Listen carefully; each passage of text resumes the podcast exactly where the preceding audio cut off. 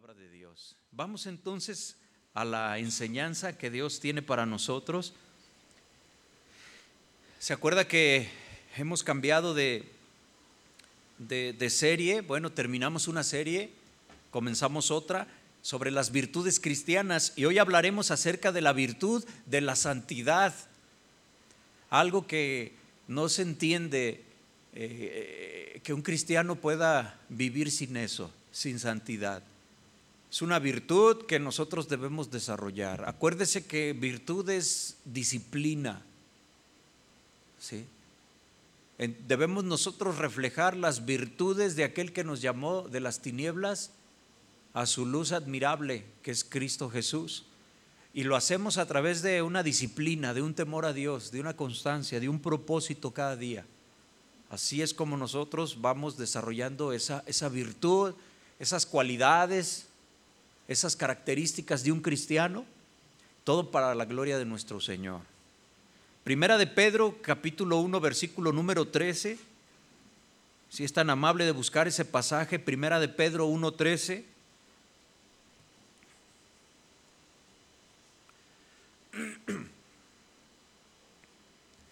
¿Ya lo encontró?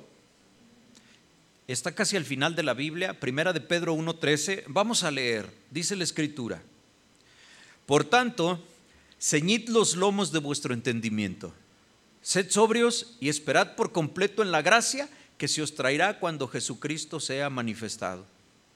Como hijos obedientes, no os conforméis a los deseos que antes tenías estando en vuestra ignorancia, sino como aquel que os llamó es santo, sed también vosotros santos en toda vuestra manera de vivir.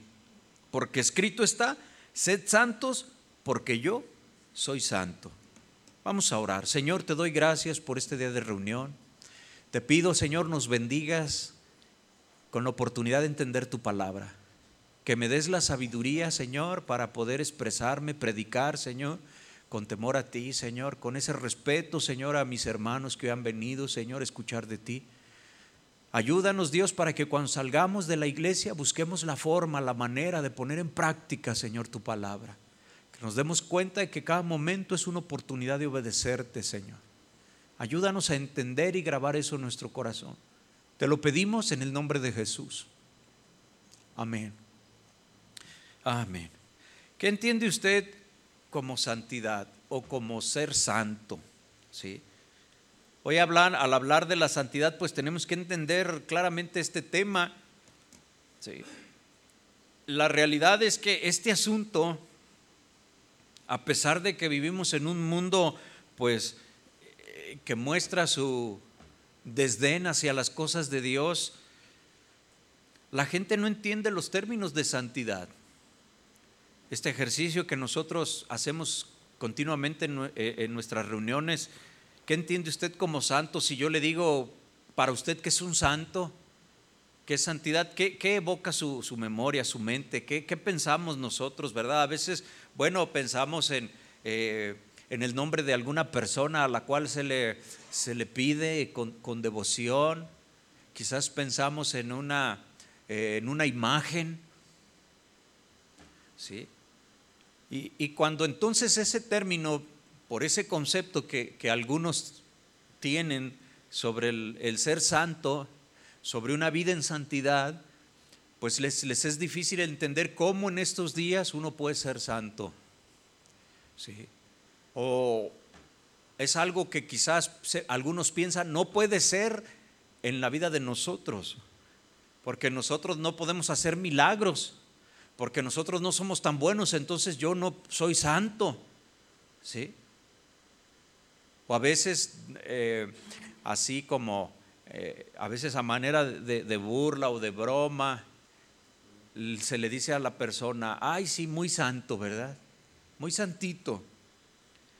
Pues para tratar de decir que es una persona eh, perfecta. Pero hoy vamos a tratar de entender lo que, lo que es la santidad y por supuesto el ser santo. Trataremos con la ayuda de Dios recibir unos consejos así claros, puntuales, cómo lograr la santidad en nuestras vidas sin que sea una receta así de cocina. Pero sí, a veces necesitamos puntual y de manera clara escuchar cómo nosotros podemos ser santos. Dios nos pide la santidad como un requisito en nuestra vida cristiana. Una vida de consagración. Y digo que Dios pide porque dice en el pasaje de Primera de Pedro que leímos ya, ¿verdad? En el capítulo 16, sed santo porque yo soy santo. Y si usted se fijó en el verso 16, dice, escrito está, hace referencia al libro de Levítico en el Antiguo Testamento, en donde ahí el Señor decía, sed santos porque yo soy santo. Entonces los apóstoles hacen esa referencia a la palabra de Dios. Escrito está. Hoy diríamos, dice la Biblia, sed santos porque yo soy santo. Eh, y si Dios está pidiendo santidad a los hombres, a usted, a mí, no nos está pidiendo nada imposible. Y vamos a tratar de entender y de desmenuzar eso. Imagínese si fuera algo imposible ser santos, ¿bajo qué condición entendemos la santidad? Y sobre de eso que, que entendemos la santidad o ser santo y Dios nos pide ser santos, pues decimos, no, Alguien puede decir, no, a mí no me gusta que me prendan velitas, yo no quiero ser santo. Eh, y, es imposible, yo no le puedo hacer milagros a las personas. ¿O cómo podemos nosotros entender eso? Si Dios pidiera algo imposible, sería un acto de injusticia de parte de Dios hacia nosotros. Y Dios no es injusto. ¿sí? Dios no nunca nos va a pedir algo que no podamos cumplir. ¿Usted sabía eso? Así como Dios no te pide algo que tú no puedas cumplir, tampoco Dios permite que seas probado o tentado más allá de tu capacidad de resistir. Siempre Dios pone una puerta y siempre Dios, ¿verdad? En, las situaciones que permite y, en lo que al enemigo le, es este, concedido, eh, tratar con nosotros, probarnos, tentarnos. ¿sí? La palabra viene de, de estas dos vienen de, una, de un mismo vocablo, pues no les permitido, Él tiene un límite para que hasta dónde Él puede tentarte, provocarte, seducirte. ¿Sí? Dice Primera de Corintios capítulo 10, versículo número 13, no os ha sobrevenido ninguna tentación que no sea humana. No os ha sobrevenido. Dice, pero fiel es Dios. Diga, pero fiel es Dios. ¿Cómo es Dios? Fiel. Dice que no os dejará ser tentados más de lo que podéis resistir, sino que dará también juntamente con la tentación la salida para que podáis soportar. Entonces fíjese qué maravilloso es nuestro Dios, ¿verdad? Qué considerado también, qué generoso es cuando Él, pues, eh, siempre nos da la puerta de escape, de salida. No vale entonces el argumento de que aquella situación fue más grande que mis fuerzas, fue algo que no pude resistir. Ahora vemos que es una equivocación decirlo, porque la Biblia nos contradice. ¿Sí? La carne es, débil, sucumbe ante las tentaciones, pero Dios es justo. Entonces, hermano, la santidad, fíjate bien, es una virtud cristiana a desarrollar eh, de manera indispensable. Sed santo porque yo soy santo. La santidad entonces es indispensable en nuestra, en nuestra vida para tener una comunión con Dios. Comunión con Dios es diálogo con Él, es compañerismo, es amor, es respeto, esa es comunión. Hebreos 12, 14 nos muestra cómo es indispensable la santidad en la vida de un cristiano. Y vamos a ir entendiendo qué significa la santidad un poquito más adelante. ¿sí? Por eso van a tomar más relevancia, más impacto, espero yo, estos pasajes en nuestro corazón cuando entendamos lo que es la santidad, lo que significa ser santo. Hebreos 12, 14 dice, seguid la paz con todos y la santidad sin la cual nadie verá al Señor. Entonces dígame si no es requisito indispensable. ¿Usted quiere ver a Dios? Nos referimos a cuando Él nos llame a su presencia, pues poderlo ver, ¿verdad? No ir al otro lugar. Terrible, que sí existe, que la Biblia dice que existe. Es el lago de fuego, el infierno, el tormento eterno, que parecen palabras quizás chocantes, fanáticas, pero sin embargo la palabra de Dios nos, nos enseña sobre esos lugares y nos previene y nos dio un plan para no ir a ese lugar. Y usted sabe a lo que me refiero, no es algo que nosotros hayamos hecho, es un regalo de Dios, pero todo aquel que en Él crea, sí, será salvo. Es lo que la palabra de Dios nos dice. Entonces, sin santidad no se puede ver al Señor. Entonces, fíjese cómo todo va estrechamente ligado, ¿sí? Pero ¿de qué se trata la santidad? Bueno, en, referencia a este pasaje de Primera de Pedro 1.16, cuando dice, sed santo, ¿sí? porque Dios es santo, vamos a ir partiendo de ahí. En primer lugar, este pasaje habla de ser santo y si usted se fijó, dice, no como Dios es santo. El pasaje dice, sino porque Dios es santo. Y eso es muy importante, hacer ese énfasis ahí. Ser santo porque Dios es santo, no como Dios.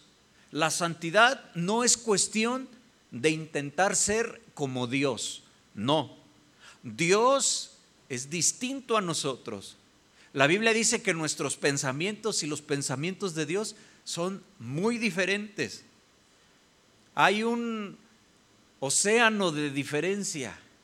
Así como está tan alto el, el cielo, así, es el margen de diferencia entre los pensamientos de Dios y los nuestros. Entendemos que es decir, es mucho, muy diferente como Dios piensa como nosotros pensamos. Dios es muy distinto a nosotros. Hay, hay un pasaje que, que, si usted se fija bien, se va a dar cuenta de lo que es la santidad. Fíjese, dijimos, sin santidad nadie puede ver a Dios, nadie puede tener comunión con Dios. ¿Sí? Busque el Salmo 15, versículo número 1, por favor. Si, si, la Biblia la abre a la mitad, a lo mejor le atina. Ahí al Salmo 15, verso 1. Ahí donde dice, los que habitarán en el monte santo de Dios. Dice este pasaje, el verso 1. Eh, David está teniendo una oración, un tiempo ahí, está cantándole al Señor, es un cántico de oración, de adoración, de rendición a Dios, es un canto donde le está preguntando algo a Dios y Dios le contesta. El rey David, en este, dice el versículo número uno, Jehová, le dice Dios, ¿verdad? ¿Quién habitará en tu tabernáculo? ¿Quién morará en tu monte santo? O sea, ¿quién estará junto a ti? Dice el verso 2, viene la respuesta, dice, el que anda en integridad y hace justicia y habla verdad en su corazón, el que no calumnia con su lengua, ni hace mal a su prójimo, ni admite reproche alguno contra su vecino, aquel a cuyos ojos el vil es menospreciado, pero honra a los que temen a Jehová y que aún jurando en daño suyo, no por eso cambia. Quien su dinero no dio a usura, ni contra el inocente admitió cohecho. El que hace estas cosas no resbalará jamás. Entonces fíjese qué importante y qué abundante tantas cosas para poder decir en este pasaje. ¿Quién puede ser santo? ¿Quién es santo? ¿Quién habitará en la presencia de Dios? Ahora, el tabernáculo, cuando habla el pasaje, cuando dice, ¿quién habitará en tu tabernáculo? ¿Quién morará en, eh, eh, en tu monte santo? El tabernáculo y el monte constituyen una referencia al lugar en donde descansaba el arca del pacto. ¿Se acuerda de esa arca? En donde el pueblo de Dios, ahí en esa arca, cargaba la presencia de Dios, literalmente estaba ahí la presencia de Dios. ¿Se acuerda cuando eh, los, eh, la trasladaban, ¿verdad? Eh, jalada por, por, animales y cuando en un determinado momento eh, ese, ese, transporte de esa arca, ¿sí?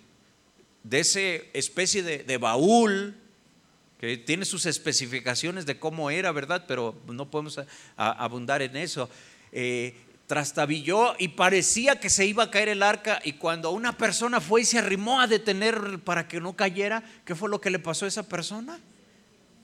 Pácatelas. Así se oyó. Sí. Murió en ese momento, ¿verdad? Bueno, Dios no necesita de la ayuda de nadie. Sí. Y ahí en, ese, en esa arca, ahí estaba entre varias cosas eh, la vara de Aarón que reverdeció, ¿se acuerda? Ahí estaba también una porción o un trozo de ese maná del cielo que, que cayó para alimentar al pueblo de Dios en el desierto. Fíjese qué impresionante cuando ese maná, entre algunas otras historias, bueno, no quiero desviarme mucho, pero eh, se podría, podría, perdón, cuando eh, no, lo, no lo consumían y pretendían guardarlo para el día siguiente, se echaba a perder. Solamente tenían que recolectarlo de cada día. Y hay un mensaje muy importante. Dios dice, no te afanes por el día de mañana, que voy a comer, que voy a beber, qué ropa me voy a poner. ¿Sí? Dice, porque Dios sabe que tú tienes necesidad de esas cosas. ¿Sí? Dios nos enseña que vivamos afanándonos por cada día. Cada día trae su propio afán, sus propias preocupaciones, las cosas que debemos hacer. ¿Te estás preocupando por el día de mañana qué, zapatos te vas a poner? Y a lo mejor ni vives el día de mañana. ¿Sí? Y, las personas decían, Señor, se preocupaban, mañana qué, qué me voy a poner, pero porque pues mm, había una carencia. Hoy en día la gente dice, ay, mañana qué me voy a poner. Abren el closet y dicen, ay, ¿qué me pongo? Ese, ese vestido, ese ya me lo vieron hace dos años. Ya no, ¿y qué me pongo? No, pues ahí van a comprar otro. ¿sí? Las mujeres, ay, esas mujeres. Habían de aprender a los hombres. Ay, Hay cada varón también así, ¿verdad? Pero el tabernáculo y el monte santo eran referencia al lugar en donde tenían el arca de Dios. ¿sí? En esa arca se hallaba la presencia de Dios. Entonces los creyentes se reunían para darle culto, para estar junto a Dios. Ahí estaba la presencia de Dios.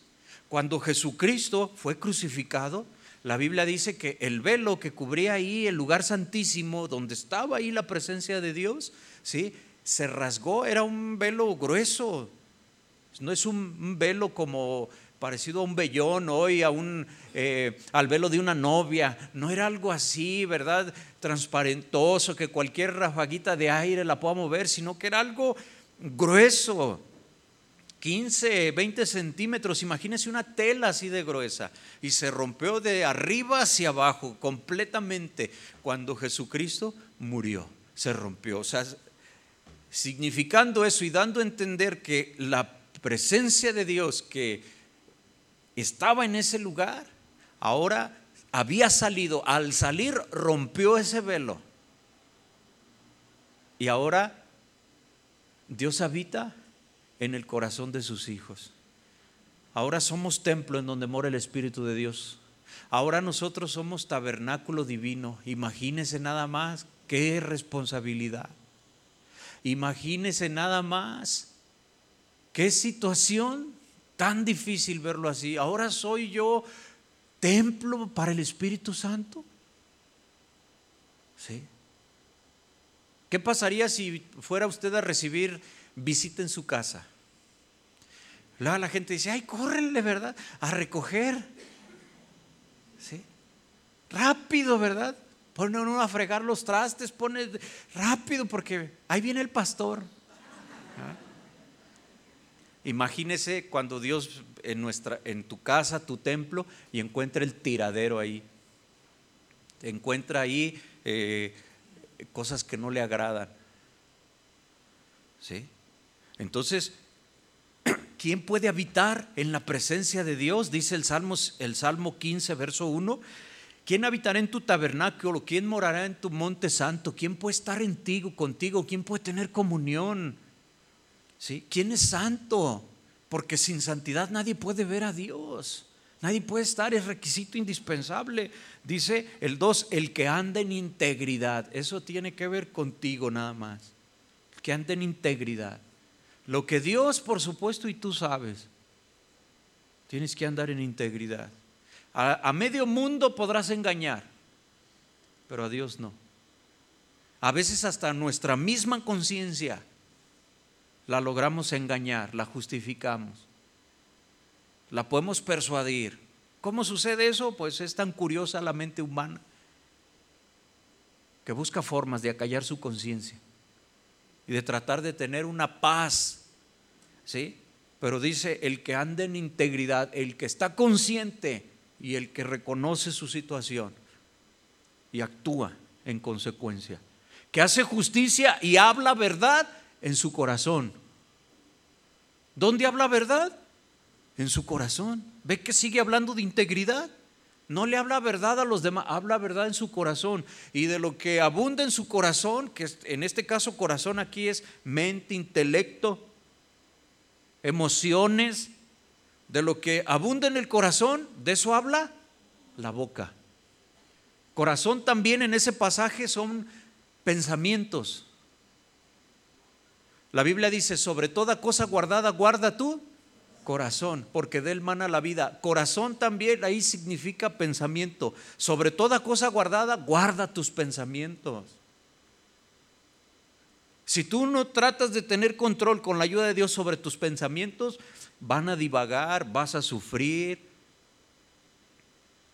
por lo que estás pensando.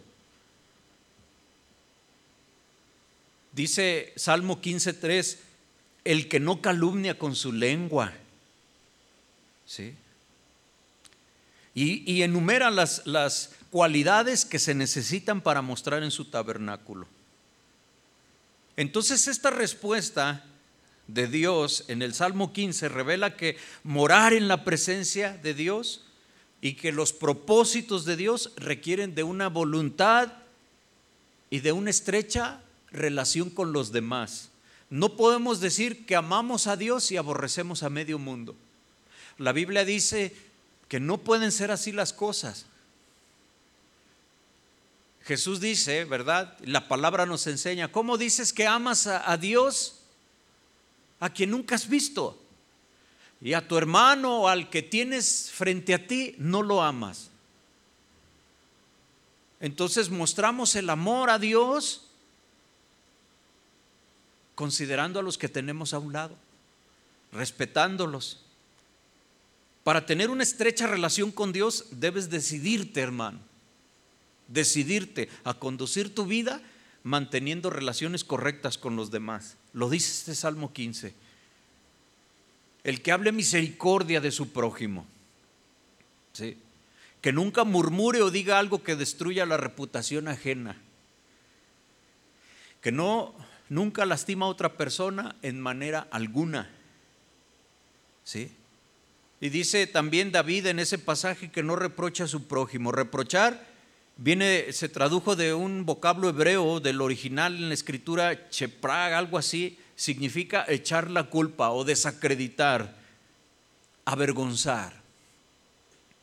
Esas cosas las debemos ir quitando de nuestra vida y de esa manera entonces podemos acercarnos a Dios. ¿Se acuerda que la Biblia dice que si tú traes una ofrenda al altar, tú vienes a entregarle algo al Señor y te acuerdas que tienes algo contra alguien? Con tu adversario o contra tu hermano, ¿qué es lo que debes hacer? Dice la Biblia, bueno, pues cuando salgas, no se te vaya a olvidar. Ahí te encargo que... No, no dice eso, ¿verdad? Dice, mira, ponla por ahí en otro lado. Palafraseado, ¿verdad? Y ve y reconcíliate con tu adversario, ponte a cuentas con tu adversario. Y una vez, entonces ven y entrega, tu ofrenda será agradable a Dios. Entonces, fíjate lo importante que es para venir a la presencia de Dios, lo que significa estar bien entre nosotros. A veces santidad, es decir, sí, no vivir en pecado, pero, pero ese no vivir en pecado, ¿qué incluye? El estar bien con los demás. Ama a tu prójimo como a ti mismo. El segundo mandamiento. El primero ya sabemos cuál es, amar a Dios con todo el corazón. El segundo a tu prójimo como a ti mismo. Con esos dos cumples todo lo que dice la Biblia.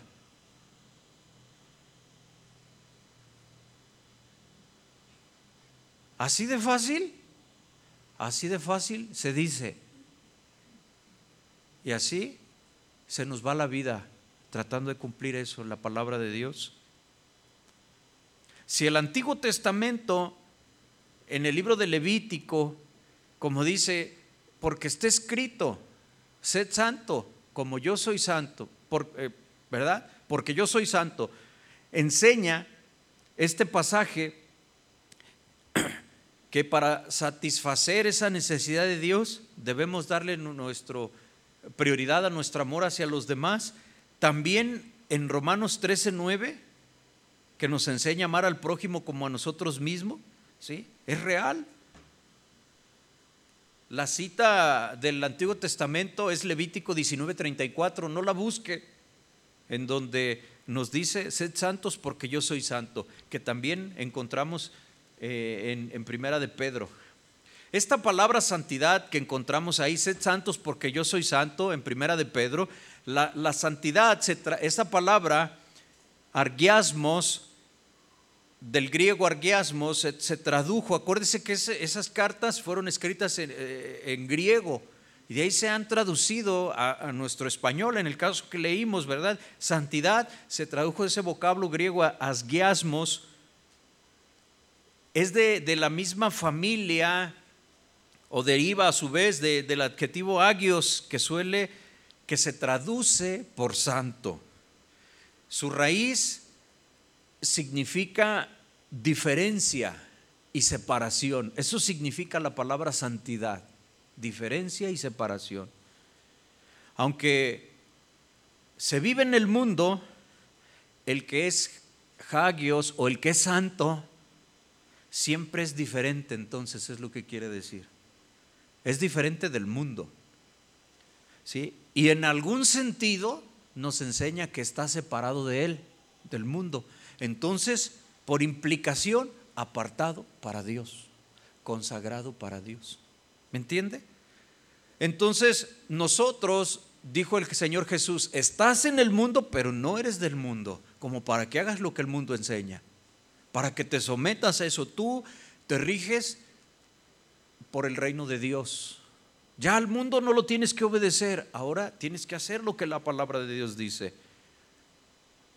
Y si hacemos lo que Dios dice, estamos en paz con todos los demás, porque es algo que va unido, no lo podemos separar. Porque hoy estamos precisamente analizando la santidad que nos enseña, considera a los demás. Esa es la forma de que tú vivas en santidad. O una forma muy clara, muy puntual. ¿sí? El objetivo de, de un santo no es quedar bien con los hombres, sino con Dios. Entonces la base para exigir santidad en nuestras vidas, la base bíblica es porque Dios es santo, no se le olvide. Entonces, antes de analizar nuestra santificación, tenemos que ir un paso más atrás y entender qué significa que Dios es santo. Dice, porque Dios es santo. Apocalipsis 15:4, se lo leo al final de la Biblia, dice, ¿Quién no temerá, oh Señor, y engrandecerá tu nombre? Porque tú solo eres santo. Solo Él es infinita, solo Él es independiente e inmutablemente santo. Con mucha frecuencia Dios es llamado el santo en las escrituras. ¿sí? Es nuestro Dios pureza absoluta. Magnífico en santidad, dice Éxodo 15, 11. La palabra entonces santo, santidad, significa estar separado o apartado de lo común, pero significa también, no se le olvide, estar dedicado a otra cosa. La santidad de Dios, al él estar separado de todo, ¿sí? Eh, nos muestra de todo lo malo que debemos nosotros también separarnos, aborrecer lo que Dios aborrece y amar lo que Dios ama. ¿sí? Dios es tan alto, tan sublime, tan hermoso, tan separado de lo corriente y de lo ordinario. Usted no es una persona ordinaria. Dios, tan no lo es que Dios envió a su Hijo a morir en la cruz por usted y por mí. Dios es tan puro que no puede ver el pecado ni la maldad. Por eso cuando nosotros pecamos rompemos nuestra comunión con Dios. Él no se relaciona con, con el pecado. Sin embargo, cuando estamos en pecado y clamamos con arrepentimiento por perdón de nuestros pecados, Él te escucha. Cuando decimos que Dios es santo, estamos señalando la gran diferencia que existe entre nuestro Señor y todas las criaturas, todo lo creado. Él es tan majestuoso que es digno de ser honrado, alabado y adorado. Por eso nosotros adoramos al Señor aquí en la iglesia, porque Él es digno de que nosotros nos humillemos, de que nosotros, ¿verdad?, adoremos al Señor que nosotros nos postremos delante de Dios, que seamos sumisos delante de Él y que tu intelecto, cuando, cuando de adoración se trata, lo hagas a un lado y te humilles delante de tu Creador. Él es digno de eso. Entonces, ¿qué es la santificación? La santificación, hermano, es una obra progresiva de Dios en el corazón del hombre. Vamos de menos a más. Hemos nacido de nuevo. Y como recién nacidos vamos necesitando la Biblia que viene a ser eh, la leche espiritual, no adulterada, que por ella crecemos para salvación. Ya desde aquellos tiempos había esas mañas de adulterar la leche, ¿verdad?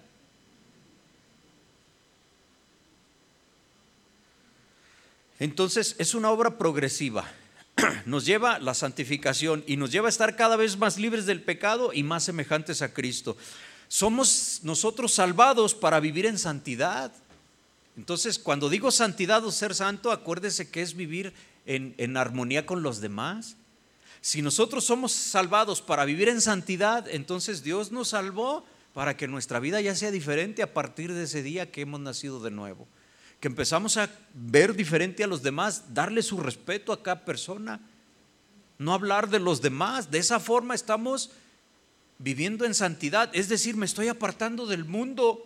Ya no trato de hacer todo lo que el mundo hace. ¿Qué es lo que hace? Pues la gente allá se matan entre ellos. ¿Ha visto para qué sirven las redes sociales nada más? Entre algunas otras cosas, o sea, para mostrar los egos, ¿verdad? También para atacar a otras personas. Hoy la gente sube algún video y desconecta los comentarios. Más vale. Sí. Pero cuando te conviertes a Cristo, entonces tú renuncias a todo eso aunque tengas ganas. Dices, no, ya no lo voy a hacer. Te estás apartando del pecado, del mundo. Estás en el mundo, pero ya no quieres hacer las cosas del mundo. Ahora tu mente se empieza a perfilar, a fijar en otras cosas. Por ende, empiezas a ser una persona más sana. Porque Dios dice que Él guarda en completa paz aquel cuyo pensamiento en Dios persevera. ¿Sí? Aunque el creyente ha sido perdonado y limpiado de su pecado por la obra de Cristo en la cruz, no quiere decir esto que se eliminó todo el pecado de su vida. El creyente todavía no está amoldado a la imagen de Cristo. Esa es la lucha de cada día, irnos amoldando a Cristo, no al mundo.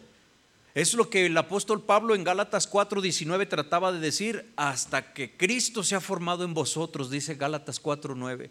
Hasta que Cristo se ha formado. Entonces cada día está haciendo Dios trabajo en nosotros, formándonos, moldeándonos a su imagen. Cada día, cada día.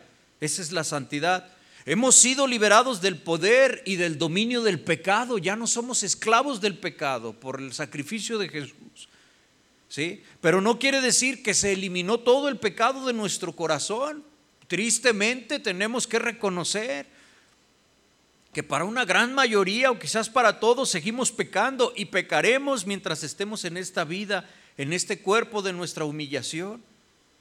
Pablo, el apóstol, decía, lo que quiero hacer a veces no lo hago y lo que no quiero hacer eso termino haciendo miserable de mí.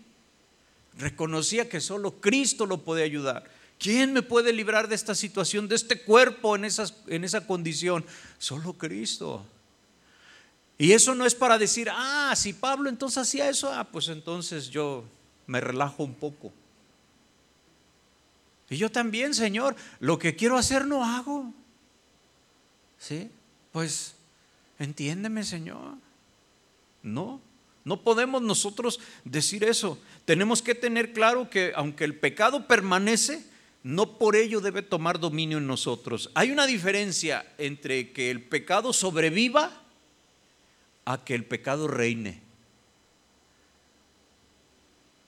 Primera de Juan 3.9 dice, todo aquel que es nacido de Dios no practica el pecado. Entonces, hay un proceso en la santificación. Es un proceso nuestro apartamiento cada día a Dios. El vivir en integridad es un proceso, luchar contra el decir mentiras, el levantar falsos. Es un proceso, todo eso. La santificación comienza con la regeneración de nuestra alma, de nuestro corazón a través del Espíritu Santo. Se produce un cambio radical una vez que hemos nacido de nuevo. No podemos continuar pecando como un hábito o como un estilo de vida. No, Señor.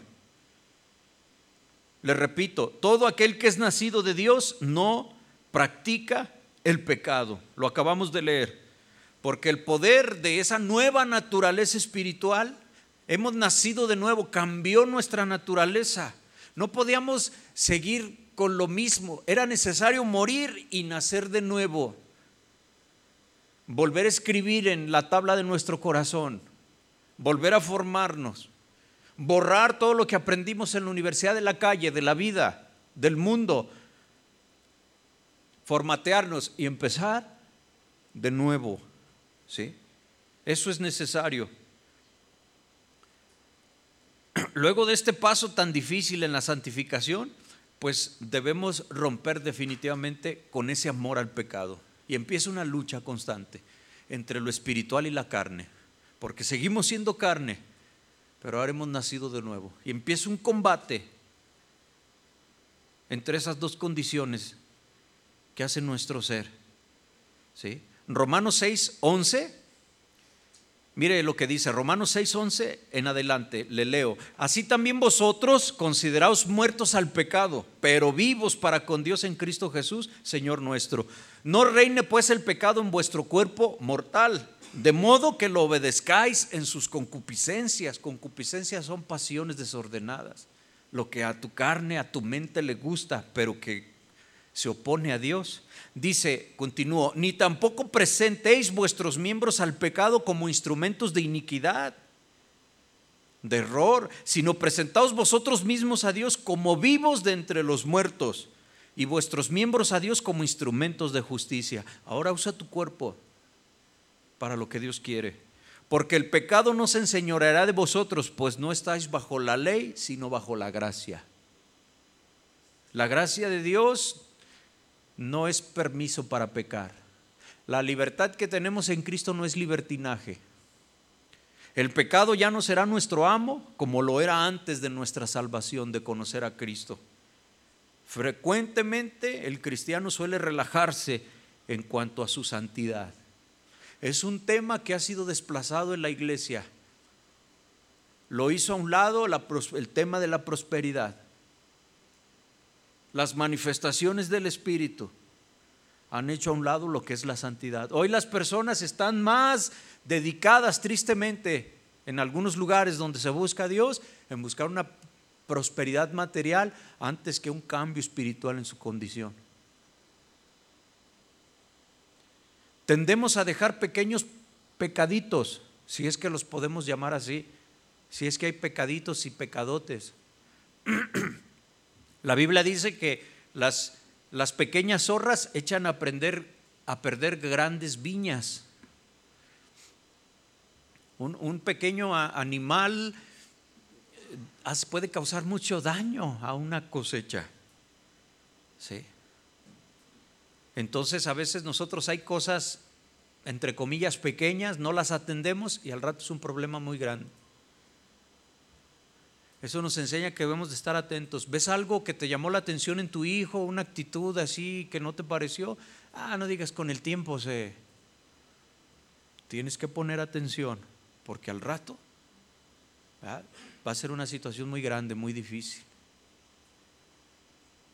Ves que tu hijo, ¿verdad? Está, chiquito y, te dio un golpe y todos le ríen. Ten cuidado. ¿Sí? Edúcalo, enséñale el respeto, enséñale todo eso. ¿sí? Tenemos que ser conscientes de dos verdades importantes. Una, que nunca podemos decir que estamos completamente libres de pecado, no podemos decir eso, pero, eh, porque nuestra santificación no va a ser completa aquí en la tierra. Cuando estemos con Dios es cuando vamos a ser perfeccionados. Pero por otro lado, hay que aclarar, tampoco podemos decir que nos rendimos ante cualquier pecado. A veces la gente dice, pues es que así soy. Y así seguiré. Decir eso es admitir esa derrota. Decir que el pecado, pues aceptas que te domine. Entonces, hermano, la santificación es un proceso. Un proceso que continúa a lo largo de tu vida, de nuestra vida cristiana. Pablo dice que hemos muerto al pecado, ahí en Romanos que, leímos, ¿verdad? Pero no obstante, también Pablo reconoce que el pecado permanece en nuestras vidas, ¿sí? Pero él nos anima a que no reine el pecado en nuestros cuerpos mortales, ¿sí? Va a ser una lucha, como le digo, encarnecida. Es, eso lo encuentra usted en Romanos 6, habla de, del del cuerpo de pecado ha sido destruido. Ya no servimos más al pecado. Pero ¿en qué sentido nosotros hemos muerto al pecado? Primer lugar, hermano, que ya no es el pecado nuestro amo, ya no gobierna, no tiene dominio completo sobre nosotros. Segundo lugar, ya no nos lleva al infierno el pecado, no nos condena, aunque seguimos batallando con él, pero hemos sido salvos. La Biblia dice que si alguno ha pecado, habla, entendamos lo que después de nuestro nuevo nacimiento, si alguno ha pecado, dice, abogado tenemos para con Dios, a Jesucristo. La Biblia dice que si tú pecas siete veces, ¿cuántas veces eres perdonado? Ocho. ¿Por qué dice el siete? El siete siempre en la numerología se le atribuye simbólicamente a Jesús. Entonces quiere decir, esto habla de un proceso continuo de Dios tratando con tu vida a través del Espíritu Santo, donde Dios no se cansa. Es el 7, esa es la perfección. Aunque no sea esto, no le despierte a usted lo supersticioso, ¿verdad? Ay, voy a comprar en la lotería 7777. Se lo voy a apartar ahí al, al que vende los boletos. No, porque eso es pecado delante de Dios, ¿verdad? Entonces a lo largo de nuestra vida nosotros vamos siendo transformados de gloria en gloria. ¿Se acuerdan algunas predicaciones de la serie anterior? Somos transformados de gloria en gloria, vamos de victoria en victoria. Aprendíamos que eso significa que vamos de problema en problema, pero nosotros lo vemos del lado espiritual, de gloria en gloria. Un problema, pero Dios nos ayuda a salir de él. Una situación difícil, pero Dios nos da la victoria derribados, pero no destruidos, dice la palabra de Dios. Sí. Y seguimos adelante, de gloria en gloria. Sí. Segunda de Corintios 3:18 dice, por tanto, Segunda de Corintios 3:18, nosotros todos, mirando a cara descubierta como en un espejo la gloria del Señor, somos transformados de gloria en gloria en la misma imagen como por el Espíritu del Señor. Cuando tú te miras en un espejo, se, refleja obviamente tu rostro. Este pasaje dice, cuando nosotros miramos a cara descubierta como en un espejo, pero vemos la gloria de Dios, vemos que Dios está obrando en nuestras vidas. A veces quisiéramos avanzar más, ir eh, superando situaciones, pero nos gloriamos en que Dios nos ha fortalecido y nos está ayudando. A veces reconocemos que vamos más despacio de lo que Dios quiere, pero esforcémonos por caminar al ritmo que Dios nos, nos va mostrando. Acuérdese lo que dice la palabra, sin santidad nadie verá al Señor. ¿Cómo alcanzamos la santidad? Una manera de alcanzar la santidad es evitando el pecado, no haciendo las cosas que desagradan al Señor. Esa es una manera importante. Pero veamos un ejemplo de estas cosas en Romanos 1.29 de manera muy clara, en donde nos dice el Señor lo que debes evitar para que des lugar a la santidad o a la santificación en tu vida. Romanos 1.29 en adelante estando atestados de toda injusticia, llenos, están llenos de toda injusticia, fornicación, perversidad, avaricia, maldad, llenos de envidias, homicidios, contiendas, engaños, malignidades, murmuradores, detractores, aborrecedores de Dios, injuriosos, mire qué lista, soberbios, altivos, inventores de males, desobedientes a los padres necios, desleales, sin afecto natural, implacables, sin misericordia. Y ahí viene esa lista grande de las cosas que debemos quitar, de, las cuales dice el Señor que sobre los que practican estas cosas viene la ira de Dios. Los que practican estas cosas no heredarán el reino de Dios. Como una persona que no tiene ese afecto natural, ¿cómo puede decir que es cristiano? Sin ese afecto natural. A veces hay personas que quieren más a un animalito, a un perrito, que a un ser humano. Y no, no estoy diciendo que no hay que querer al, al perrito, a la mascota. Yo creo que usted me entiende, ¿no? Eso debemos nosotros amar a la persona que tenemos ahí a un lado. A veces, ¿verdad? Vemos cómo hay personas que hacen movimientos ahí hoy en, las redes sociales, en el internet, ves tantas cosas, ¿verdad? Cómo la gente es capaz de pelearse, ¿verdad? Por lo que ve que le hacen a un animalito. Y sí nos indigna, nos enoja ver cómo alguien maltrata a un animal, ¿verdad? Pero a veces la gente es capaz hasta de lastimar a un ser humano por, encima de los animales. Hoy la sociedad ¿sí? se indigna si, matas un perrito, si los dejas en la calle, pero no es la misma indignación cuando se aprueban las leyes de aborto. ¿Se da cuenta? La mente del ser humano. Proverbios 16, perdón, 6, 16 habla de seis cosas que aborrece Dios y aún siete abomina su alma, cosas que Dios no quiere en nosotros. Si Dios no las quiere, no, no las quiere, nosotros tampoco debemos tenerlas. Proverbios 6:16. Seis cosas aborrece Jehová y aún siete abomina su alma. Los ojos altivos. A ver, levante los ojos. ¿Qué, qué, qué trata de decir los ojos altivos? Una persona soberbia, orgullosa, ¿verdad? No, yo sí soy muy fufurufu. ¿Sí? Dice, la lengua mentirosa, eso no quiere Dios. Las manos derramadoras de sangre inocente. 18, el corazón que maquina pensamientos inicuos. ¿Se da cuenta por qué le decía que a veces la palabra corazón en la Biblia mm, no siempre significa lo mismo? A veces por eso hay que estudiar un poquito su, su raíz, su etimología y entendemos más claramente, a veces se refiere a nuestro espíritu, a veces se refiere a los pensamientos, al intelecto. El corazón que maquina pensamientos inicuos, eso aborrece Dios. Los pies presurosos para correr al mal. El testigo falso que habla mentiras y el que siembra discordia entre hermanos. Esas cosas aborrece Dios. ¿Sí? Entonces el Señor en su palabra nos da las instrucciones precisas, claras de cómo vivir una vida en santidad. A través de la Biblia encontramos pasajes que nos enseñan este modo santo de vivir. ¿Sí? Dice Romanos 12, 14, si me hace el favor de buscarlo. Romanos 12, 14. Voy a leerlo. Dice, bendecid a los que os persiguen. Bendecid y no maldigáis. 15. Gozaos con los que se gozan, llorad con los que lloran. Unánimes entre vosotros, no altivos, sino asociándonos con los humildes.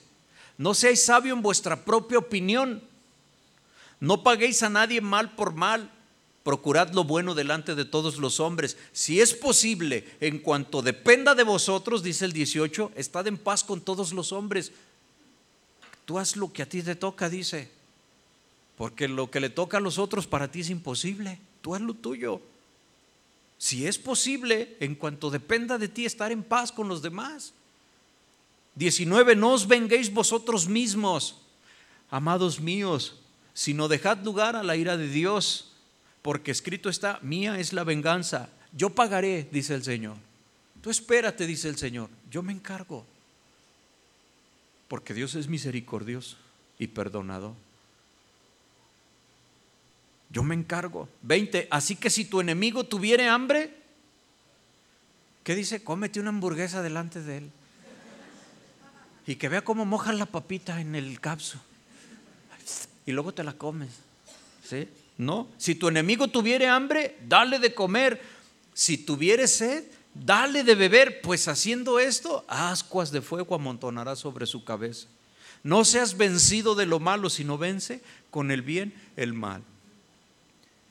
Qué hermoso y qué desafiante. Porque debemos ser honestos, nuestra carne a veces no quiere hacer eso. El que se mete conmigo me la paga. Es el ser humano. Pero Dios dice, no, no te vengues. ¿Sí? El Señor dice, ¿verdad? Que ores por tus enemigos. Por aquel que habló mal de ti en tu comunión con Dios, pídele a Dios que bendiga a esa persona. De ahí nos sacó el Señor. De ahí está limpiándonos todavía el Señor. Si esa persona que se porta mal contigo, llámese como se llame, desde compañeros de trabajo hasta familiares, tuvieran a Dios en su corazón, la respuesta sería obvia, ¿verdad? No serían así contigo. Entonces, si nosotros decimos y a veces hasta nos jactamos de que tenemos a Dios, debemos obligadamente demostrarlo. ¿Cómo? Con los hechos con la vida cotidiana. Es fácil salirme yo a la calle, ir a predicar la palabra de Dios hay una colonia donde nadie me conozca. Pero algo de lo más valioso es hacerlo al interior de mi casa, con mi comportamiento de cada día, con los que me conocen, con los que me ven. ¿Sí? Entonces, hermano, quiero terminar con una anécdota sobre el reto que es la santidad y cómo superar. En, esta, en este caso, esta anécdota habla acerca de un vicio. Personas que no pueden dejar de fumar o de tomar. A veces esta anécdota nos puede servir para también cuando hay un problema ahorita muy fuerte en muchas familias que tienen hijos con adicciones. Eso es tan desgastante, es algo tan difícil tener un familiar en alcohol, en drogas, y a veces hoy están tan jovencitos que las familias a veces no saben qué hacer. Ignoran completamente a la familia, al papá, a la mamá y, bueno, pues son, situaciones muy difíciles y vamos a entender en esto cómo, ¿verdad? nosotros hablándoles de la palabra de Dios es la forma en que ellos pueden cambiar.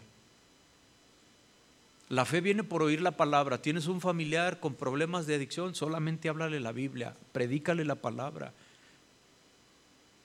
Eso es lo que, de donde pueden hacerle la fe. La fe viene por el oír de la palabra de Dios. ¿Sí? Y empieza una comunión con Dios y Dios restaura el dominio propio en la persona. Porque es necesario que el alcohólico o el drogadicto diga no primero él. Y eso es darle entonces acceso a que Dios transforme su vida. ¿Sí? En este pasaje habla de una charla entre, pues, entre un pastor o un eminente cristiano, ¿verdad? y de esos jóvenes que a veces están indecisos y que preguntan mucho, ¿verdad? Y decía, dígame, pastor, preguntó el joven, ¿es malo el cigarrillo? El pastor responde, ¿E-, ¿es usted creyente? Yo sí, pero todavía fumo. El pastor le dice, bueno, escucha esta historia. En la Segunda Guerra Mundial, un aviador salió de su base a fin de atacar, dejarse caer sus bombas en un determinado sitio. Ya lejos de la tierra, tomando cierta altura, notó, se dio cuenta de que una rata estaba mordisqueando las cuerdas de su paracaídas.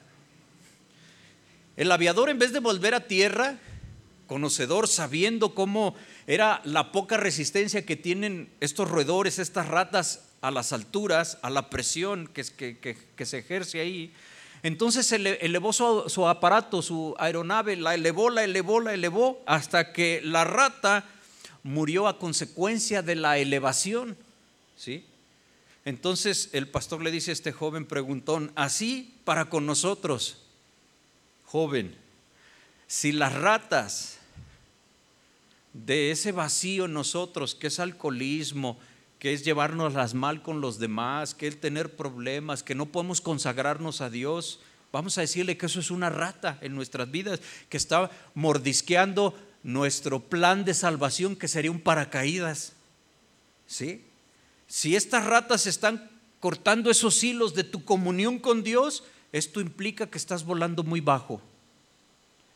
Tan bajo que el ambiente es propicio para que se desarrollen esas ratas. Pero si volamos a una considerable altura, le dice este pastor, como cosa muy natural las ratas de los vicios, de los problemas, de los celos que te atormentan, X, Z y lo que todo el abecedario. Si tú te elevas, esas ratas dejarán de perjudicarte porque estallarán a causa de la altura. Entonces, la moraleja es, si usted todavía es víctima de todo lo que hemos mencionado, pleitos con los demás de algún vicio, pecados que usted no puede dominar, elévese. Elévese, en otras palabras, métase con Dios. Conságrese, apártese, métase con Dios. Aliméntese de su palabra hasta que sus problemas, sus pecados y sus vicios mueran a través de la altura Mientras sigas abajo, el ambiente es propicio. Voltea con el que tienes a un lado y dile, elévate. Gloria a Dios. Póngase de pie si me hace el favor. Vamos a terminar.